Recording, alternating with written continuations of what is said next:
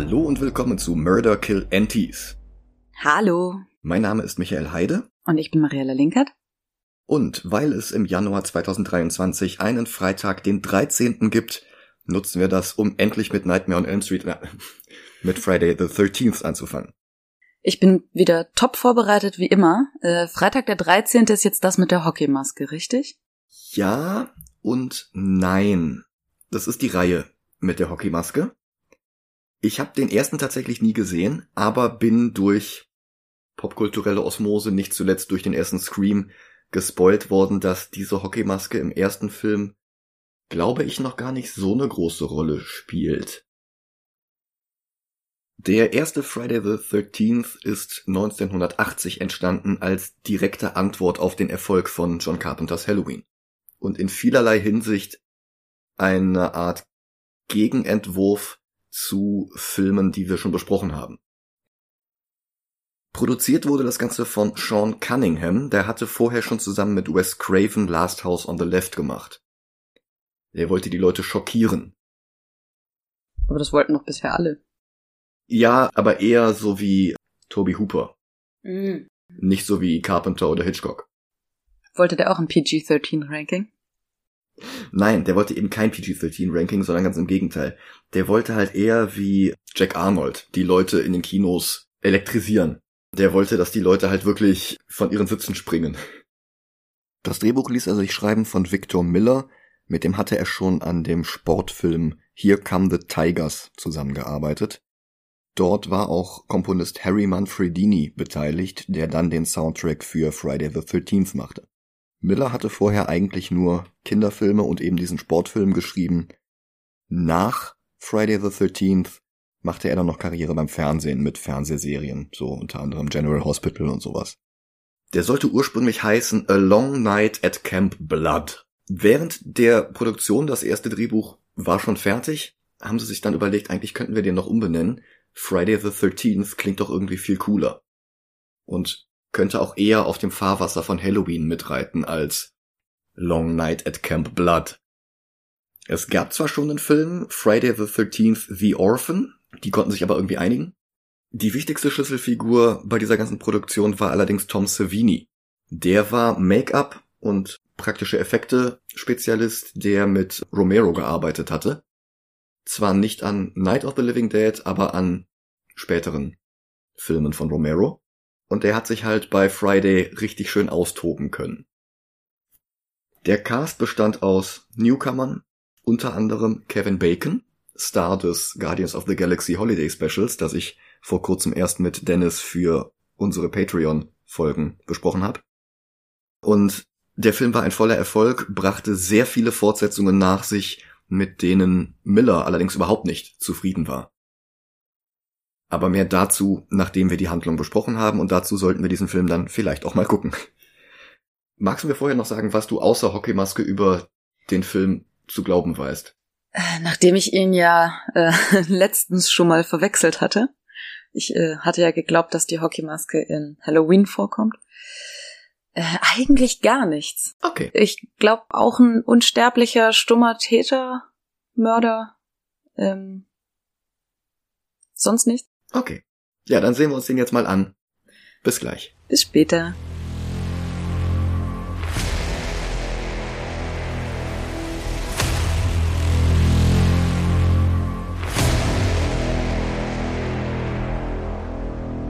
Und da sind wir wieder. Willkommen zurück. Der Film ist etwas anders, als ich es erwartet hatte. Auch wenn ich wusste, was der große Reveal am Ende ist. Und ich wusste auch, dass Jason hier noch nicht wirklich viel zu tun hat. Ja, aber vielleicht der Reihe nach. Der Film beginnt 1958 im beschaulichen Feriencamp Crystal Lake, nachdem Regisseur Sean Cunningham später auch seine Produktionsfirma benannte. Gedreht wurde in einem echten Camp in New Jersey, Camp No-B-Bosco. Das gibt es heute noch. Bosco ist kurz für Boy Scout. Wofür das No-B steht, das kann ich nicht sagen. North irgendwas vermutlich. Kinder singen am Kamin Lieder, andere schlafen schon. Und wie in Halloween sehen wir jemanden in Ego-Perspektive durch die Räumlichkeiten schleichen, begleitet vom charakteristischen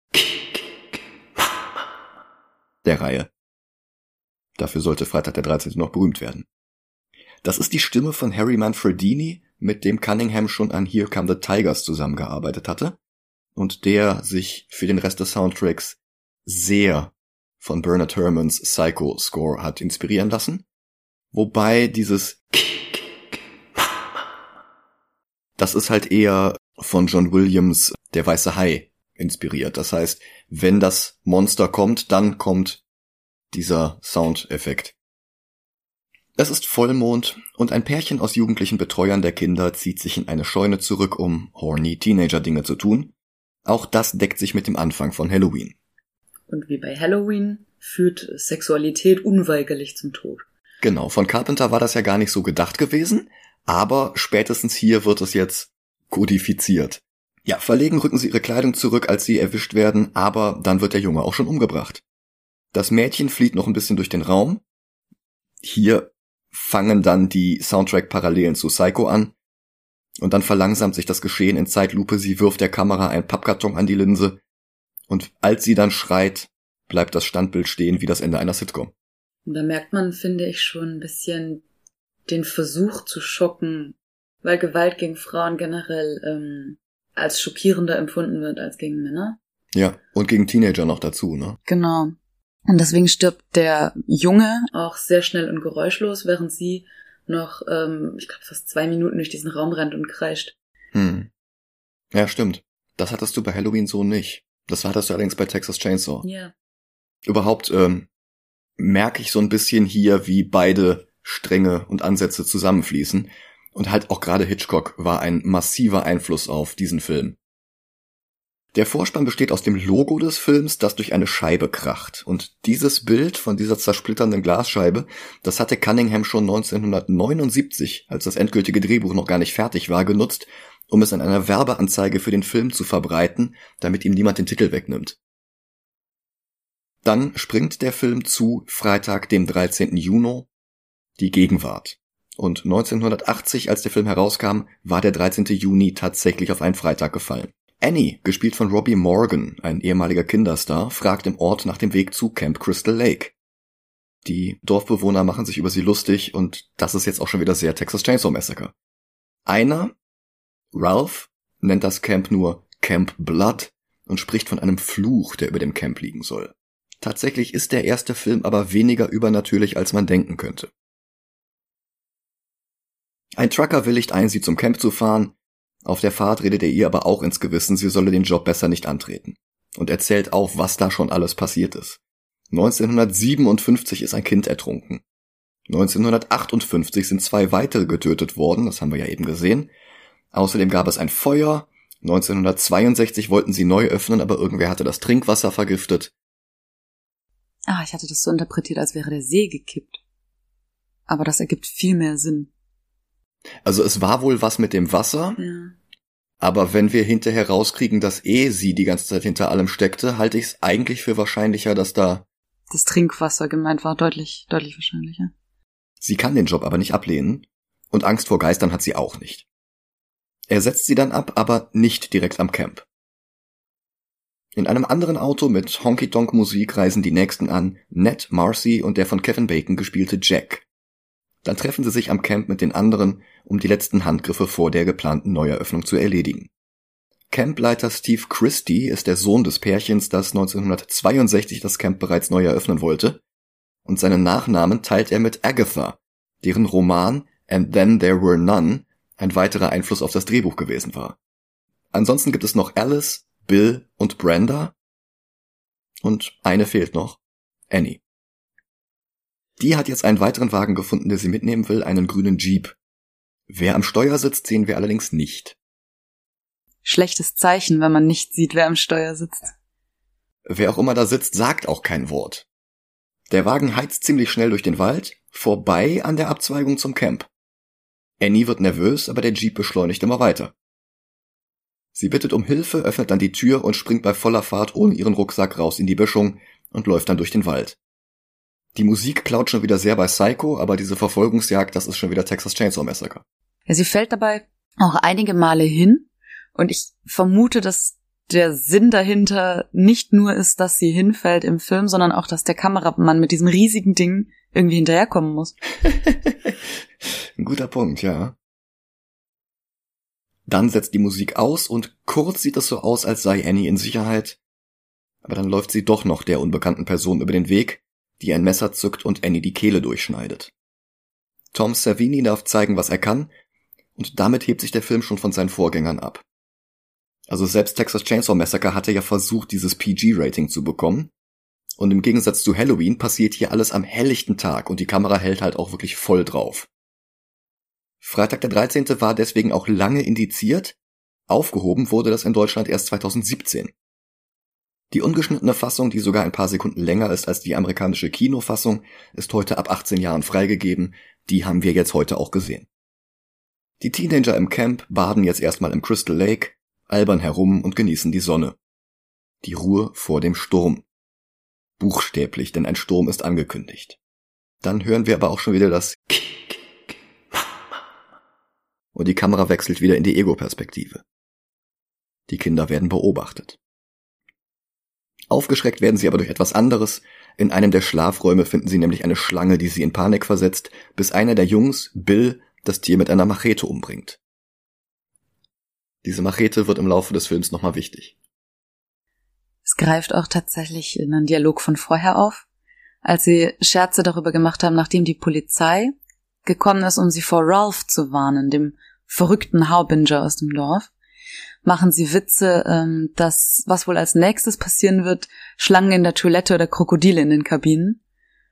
Und äh, mit den Schlangen haben sie nicht unrecht, sie sind nur nicht in der Toilette, sondern in den Kabinen. In meinem Skript hm? habe ich jetzt erst den Polizisten, der ah. mit dem Motorrad vorbeikommt, aber das passt ja nicht, wenn die, also dann würden die ja nicht von der Schlange reden. Nee, also dass sie diese Witze machen, war auf jeden Fall vorher. Vielleicht habe ich mir Vielleicht den Zusammenhang falsch. So? Hm? Vielleicht war das beim Baden? Vielleicht habe ich mir den Zusammenhang falsch gemerkt. Also sie machen auf jeden Fall die Witze vorher. Ja. Hm. Ein Polizist kommt mit seinem Motorrad vorbei und vermutet, dass die Kids gekifft haben, kann ihnen aber nichts nachweisen und wird dann auch schon wieder über Funk weggerufen. Dann taucht Ralph, der alte Mann aus dem Dorf, plötzlich in der Speisekammer auf und warnt die Teenager, dass das Camp verflucht ist und dass sie alle besser schleunigst fliehen sollten. Hätten sie mal auf ihn gehört. Dann läuft er etwas unbeholfen zu seinem Fahrrad. Alice sieht ihm noch hinterher, also dreht er sich zu ihr um. You're doomed! You're all doomed! und radelt davon. Ich find's auch schön, dass er nicht an die Tür klopft, um ihnen das zu sagen, sondern sich an allen irgendwie vorbeischleicht durch die Küche in die Speisekammer und da dann wartet, bis irgendwer die Tür zufällig öffnet. Im Dunkeln. Ja. Ein, ein Hang für Melodramatik. Die Kids bereiten Essen zu und stellen fest, dass der Strom ausgefallen ist. Zum Glück weiß Kevin Bacon, wie man den Notstromgenerator anwirft. Danach geht er mit Marcy an den See, die beiden küssen sich, und dann ziehen sie sich in eine der Hütten zurück, nicht zuletzt, weil der Sturm, der sich die ganze Zeit zusammengebraut hat, jetzt zu einem ausgewachsenen Wolkenbruch geworden ist.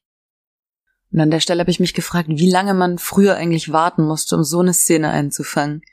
Weil der Wetterbericht war deutlich schlechter als heute. Hm. Und wenn dieses Unwetter dann einmal da ist, dann kommst du über die Straßen ja auch nicht mehr an den See. Ja. Also lag man da drei Wochen in diesen Hütten und hat gewartet, dass es irgendwann mal regnet? Also ich weiß nicht, wie lange die insgesamt gedreht haben. Wikipedia sagt nur, der Dreh ist im September 1979 passiert. Aber wenn die da, weiß ich nicht, wochenlang gefilmt haben, irgendwann hat's halt mal hm. Sturmwolken gegeben. Vielleicht hatten sie ständig die Kamera bereit, um den Moment zu erwischen. Es ist auf jeden Fall eine gute Szene, wie diese Wolken da über diesem See sich zusammenbrauen. September passt übrigens sehr gut, weil Jason müsste im September 1957 gestorben sein. Das ist zumindest der einzige Freitag der 13. im Sommer in dem Jahr. Aber hat sie nicht gesagt, er ist an seinem Geburtstag gestorben? Dann wäre es ja der 13. Juni. Der war halt kein Freitag. Das war kein Freitag. Aber halt Vollmond. Das kann sein. Aber es war kein Freitag der 13. Naja, das hier ist jedenfalls ein Freitag der 13., auch wenn die Nacht jetzt einsetzt und die Handlung vermutlich bis in den Samstag hineinreichen wird.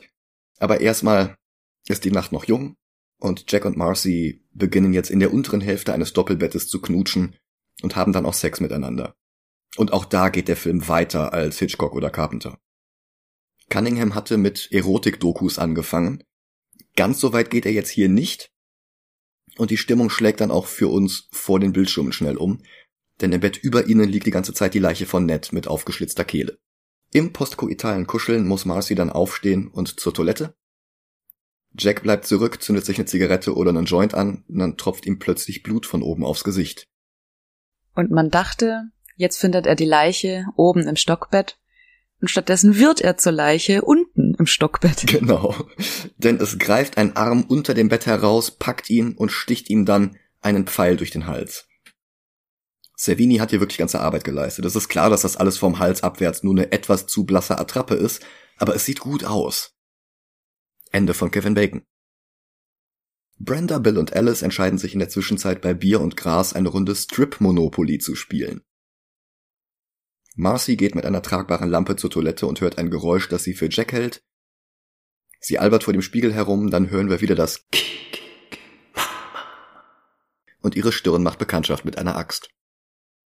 Als sie auf Toilette sitzt, äh, liest sie außerdem ab, dass irgendwer dort ein Buch empfiehlt, und zwar 40 Yards to the Outhouse von Willie Make It. Ja, mit einem äh, mit Illustrationen von Betty Won't. äh, für alle, die den Wortwitz nicht verstanden haben, Willie äh, kann man auch aussprechen als Will he make it. Also 40 Yards bis zur Außentoilette. Und Wird er Bet he won't. Also, naja. Die Partie Strip Monopoly wird vom Sturm unterbrochen, der die Türe aufbläst. Das erinnert Brenda daran, dass ihr Fenster noch offen steht und sie brechen ab. Brenda putzt sich die Zähne, bürstet sich die Haare, als ihr auffällt, wie ein Duschvorhang, der gerade noch geschlossen war, plötzlich ein Stück aufsteht. Und wir haben im Gegensatz zu ihr auch gesehen, wie eine Hand den Vorhang beiseite gezogen hat. Sie zuckt mit den Schultern und geht. In einem altmodischen Nachthemd legt sie sich ins Bett, um noch ein bisschen zu lesen. Dann hört sie plötzlich eine dünne Stimme um Hilfe rufen. Mit einer Taschenlampe in der Hand geht sie raus in den Regen. Die Rufe werden lauter. Sie eilt los und landet im Bogenschießen-Schießstand des Camps. Will she make it? Bet you won't. Der nächste Schrei ist von ihr selbst. Alice hört den Schrei und sieht, dass am Schießstand Licht ist. Bill will alleine losgehen, aber sie kommt mit zu Brendas Hütte. Sie finden Brenda nicht in ihrem Bett, allerdings die blutverschmierte Axt, die Marcy erwischt hatte. Die beiden eilen zum Telefon, es funktioniert aber nicht. Die Kamera zeigt das Ganze von außen durch das Fenster hindurch. Und dann schwenkt sie zur Seite und wir sehen, dass die Leitung durchtrennt wurde. Sehr schöne Kameraführung an der Stelle. Das Auto springt nicht an, mit dem sie versuchen, Hilfe zu holen. Und äh, ich fand es eine schöne Abwechslung, weil bisher mussten die Männer alles machen. Die Schlange töten, den Generator reparieren, alles. Und jetzt fragt sie, was stimmt denn mit dem Auto nicht? Und er antwortet, vielleicht ist es nass geworden, ich weiß es auch nicht. Aber sie halt leider auch nicht und äh, tatsächlich funktioniert gar kein Auto hier mehr. Bestimmt Marder unterwegs. Ja. Der Mördermarder. Ja, noch ein Auto funktioniert nicht, nämlich das von Steve. Der hatte im Diner im Örtchen zu Abend gegessen und wollte danach mit seinem eigenen Jeep zurück zum Camp, aber musste dann von einem Polizisten gefahren werden. Der textet ihn voll, dass bei Vollmond viel mehr Gewalt und viel mehr Verbrechen verübt werden und dann ist auch noch obendrauf Freitag der 13. Das kann ja nur böse ausgehen. Ja. Steve steigt aus, läuft das letzte Stück alleine. Er sieht jemanden, den er kennt, fragt, What are you doing out in this mess? und dann zuckt er zusammen, tödlich verwundet. Mittlerweile ist der Strom wieder ausgefallen und Bill zündet zwei Laternen an, eine für Alice und eine, um alleine nach dem Generator zu sehen. Die Kamera fährt immer näher an die schlafende Alice heran, aber diesmal hören wir nicht das Also ist sie in Sicherheit. Noch. Bill hingegen erreicht die Hütte mit dem Generator, der Tank ist voll, daran kann es nicht liegen. Alice schreckt aus dem Schlaf hoch und schnappt sich die zweite Lampe, um in der Küche Wasser für Instant-Kaffee aufzusetzen. Der Gasherd braucht ja zum Glück keinen Strom. Sie betritt die Speisekammer, um Zucker zu holen, diesmal ist die Kammer leer. Ungeduldig verlässt sie dann auch die Hütte, um zu sehen, wo Bill so lange bleibt. Sie findet sein rotes Regencape neben dem Generator liegen, aber Bill findet sie nicht. Bis sie die Türe schließt, an die Bill mit mehreren Pfeilen festgenagelt wurde und auch seine Kehle ist aufgeschlitzt. Sie schließt sich in der Hütte mit der Küche ein und bindet die Tür mit einem Seil fest. Um sicher zu gehen, verbarrikadiert sie sich auch noch mit einem Holzklotz, einer alten Truhe und anderem Mobiliar. Die Fenster lässt sie allerdings frei und zieht bloß ein paar Vorhänge zu. Ich habe nicht aufgepasst, in welche Richtung die Tür aufgeht. Aber sie knotet das Seil so fest, dass die Tür nicht mehr nach außen aufgehen kann und verbarrikadiert dann die Tür von innen mit schweren Gegenständen, was ja nur Sinn ergibt, wenn die Tür nach innen aufgeht. Vielleicht wusste sie selber nicht genau, warum die Tür auf. Die steht auch unter Schock, ne? Die steht so sehr unter Schock, dass ihre Haare und ihr Mantel auf einen Schlag trocken sind. Schockgetrocknet. Mit einem Baseballschläger sieht sie sich dann erst, nachdem die Tür verbarrikadiert ist, im Rest der Hütte um. Da wird dann plötzlich Brendas Leiche durch eines der Fenster geworfen und Alice bricht panisch zusammen. Dann sieht sie draußen Autoscheinwerfer. Sie räumt die Türe hastig wieder frei und läuft zum Wagen. Und aus steigt Mrs. Voorhees, eine Freundin von Steves Eltern. Alice macht sich Sorgen, dass der netten alten Dame auch etwas angetan werden könnte, aber die lächelt und sagt, sie hat keine Angst. Sie braucht ja auch keine zu haben. Genau. Zusammen gehen sie in die Hütte. Beim Anblick von Brenda sagt Mrs. Voorhees, dass das Camp nie wieder geöffnet hätte werden sollen. Und sie sagt, dass 1957 bereits ein Junge ertrunken ist, weil die BetreuerInnen nicht gut genug aufgepasst hatten. Jason. Ihr Sohn. Ein Flashback lässt sie jetzt nochmal sehen, wie Jason im See ertrinkt. Help me, Mom, help me! Und sie lächelt und sagt, das tut sie doch. Sie hatte die Teenager 1958 ermordet, sie hatte das Wasser vergiftet und das Camp angezündet, und jetzt, wo Steve das Camp wieder aufbauen wollte, muss sie halt wieder ran. Sie wirft Alice vor, nicht auf Jason aufgepasst zu haben und geht mit einem Messer wie Mrs. Bates auf Alice los. Und auch der Soundtrack bemerkt die Parallele und zitiert wieder Bernard Herrmann. Mhm. Alice haut Mrs. Voorhees einen Golfschläger über den Kopf und läuft wieder raus, wo ihr eine Leiche nach der anderen entgegenschwingt wie in einer sehr schlechten Geisterbahn. Voorhees führt jetzt Selbstgespräche. Kill her, Mommy, kill her, don't let her get away.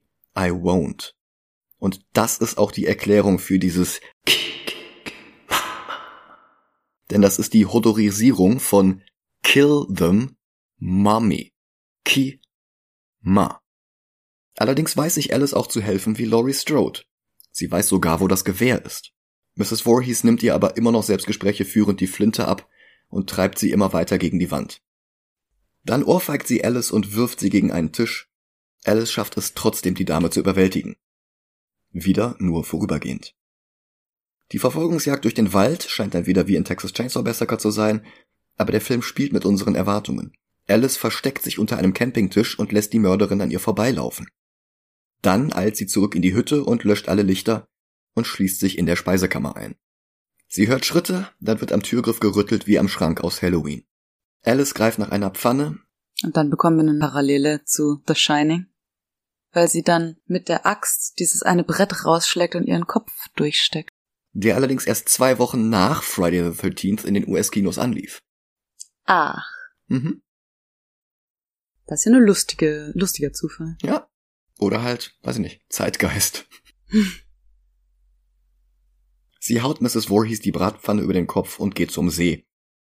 Aber Mrs. Voorhees ist immer noch nicht besiegt und schleicht sich von hinten an sie ran, bloß dass Alice ihre Spiegelung in der Wasseroberfläche sehen kann, sodass der Kampf etwas ausgeglichener wird.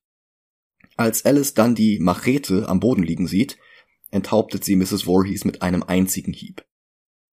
Alice, das Final Girl des Films, schnappt sich ein Kanu und paddelt raus auf die Mitte des Sees, wo sie erschöpft einschläft. Am nächsten Morgen kommen zwei Polizisten, um sie zu retten, als plötzlich Jasons Wasserleiche aus dem See schießt und sie hineinzieht. Der Jumpscare hatte nicht im Drehbuch gestanden und war eine Idee von Tom Savini. Und er hat mich komplett gekriegt. Ja. Der wollte, dass die Leute aus den Kinositzen springen. Ich habe mich unter der Decke versteckt. War aber auch nur ein Fake-out. Cunningham wollte halt wirklich nur uns erschrecken. Tatsächlich träumte Alice das aber nur im Krankenhausbett. Die beiden Polizisten hatten sie wirklich gerettet. Sie fragt den Polizeichef, der sie jetzt befragt, ob wirklich alle tot sind. Er sagt ja. Sie fragt auch der Junge, Jason, weil sie halt jetzt Traum und Wirklichkeit nicht mehr auseinanderhalten kann. Der Polizist ist verwirrt, einen Jungen haben sie nicht gefunden. Jetzt 1980 nicht oder damals 1957 nicht? Haben sie die Leiche nie geborgen? Oder haben sie jetzt keinen Jungen in dem Camp gefunden? Sie flüstert, Then he's still there. Und wie in Psycho wird jetzt von ihrem Gesicht zum See umgeblendet, aber es wird kein Wagen rausgeholt, sondern ruhige Twin Peaks Musik ertönt. In der Mitte des Sees steigen Luftblasen auf und ziehen Kreise. Was dann letztlich den Weg ebnete für Jason, den untoten Killer mit der Hockeymaske. Das hatte Drehbuchautor Miller überhaupt niemals geplant gehabt.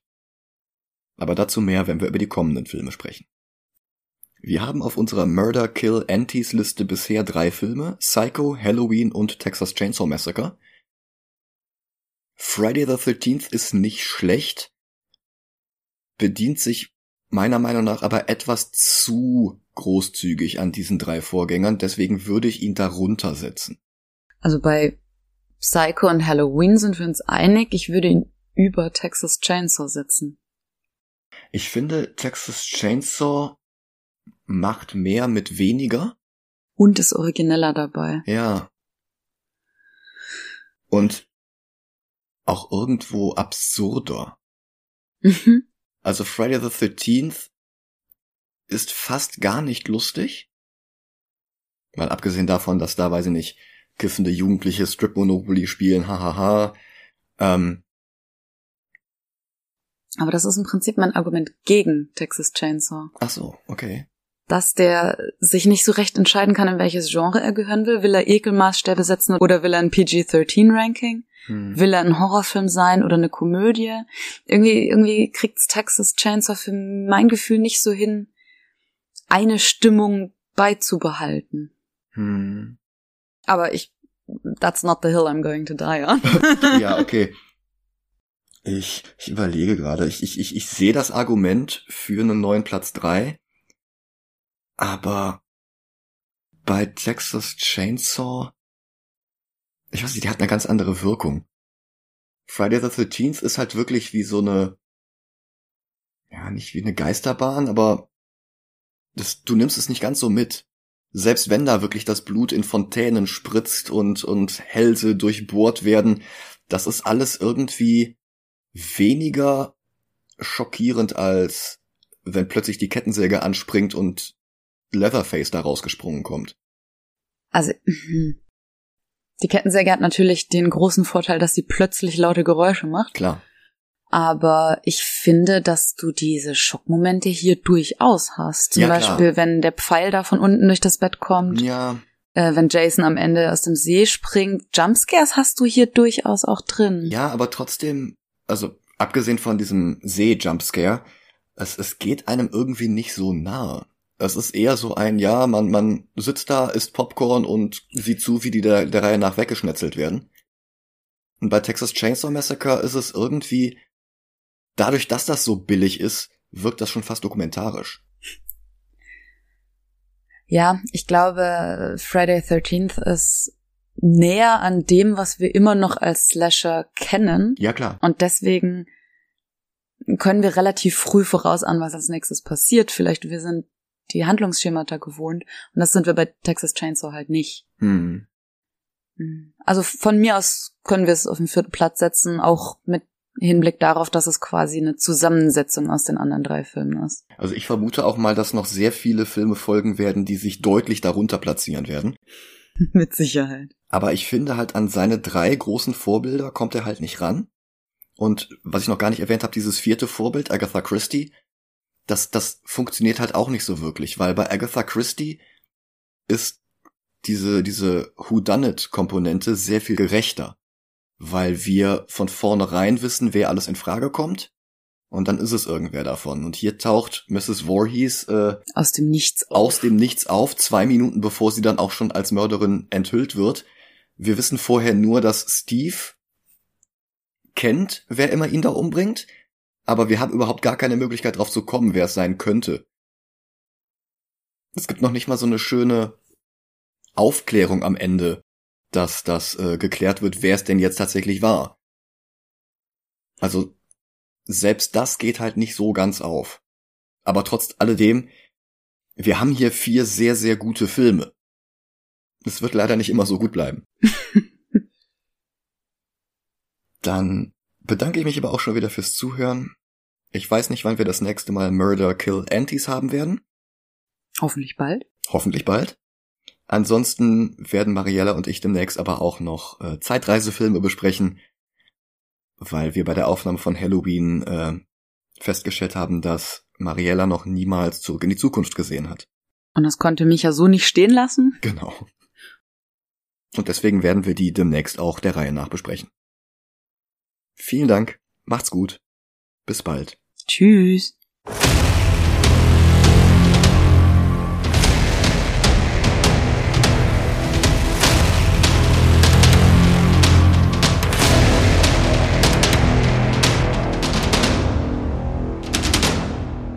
Als sie in die Vorratskammer flüchtet. Die hat auf der Innenseite ein Schloss. Warum hat diese Vorratskammer auf der Innenseite ein Schloss? Schließt Ralph sich dafür gewöhnlich ein? ein guter Punkt.